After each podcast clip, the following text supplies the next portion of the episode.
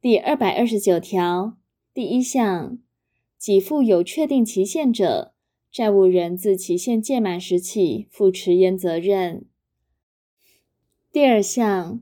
给付无确定期限者，债务人于债权人得请求给付时，经其催告而未为给付，自受催告时起负迟延责任。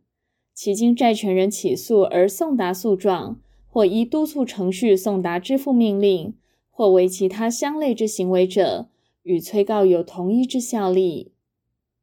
第三项，前项催告定有期限者，债务人自期限届满时起负迟延责任。第二百三十条，因不可归责于债务人之事由，致未为给付者，债务人不负迟延责任。第二百三十一条第一项，债务人迟延者，债权人得请求其赔偿因迟延而生之损害。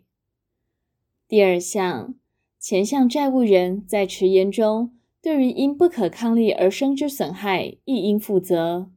但债务人证明纵不迟延给付，而仍不免发生损害者，不在此限。第二百三十二条，迟延后之给付于债权人无利益者，债权人得拒绝其给付，并得请求赔偿因不履行而生之损害。第二百三十三条第一项，迟延之债务以支付金钱为标的者，债权人得请求依法定利率计算之迟延利息，但约定利率较高者，仍从其约定利率。第二项，对于利息无需支付迟延利息。第三项，前二项情形，债权人证明有其他损害者，并得请求赔偿。第二百三十四条，债权人对于已提出之给付拒绝受领或不能受领者，自提出时起负迟延责任。第二百三十五条，债务人非依债务本旨实行提出给付者，不生提出之效力；但债权人预示拒绝受领之意思，或给付兼需债权人之行为者，债务人得以准备给付之事情通知债权人，以待提出。第二百三十六条，给付无确定期限，或债务人于清偿期前得为给付者，债权人就一时不能受领之情事，不负迟延责任。但其提出给付，由于债权人之催告，或债务人已于相当期间前预告债权人者，不在此限。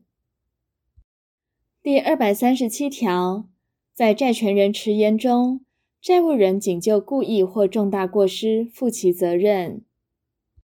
第二百三十八条，在债权人迟延中，债务人无需支付利息。第二百三十九条，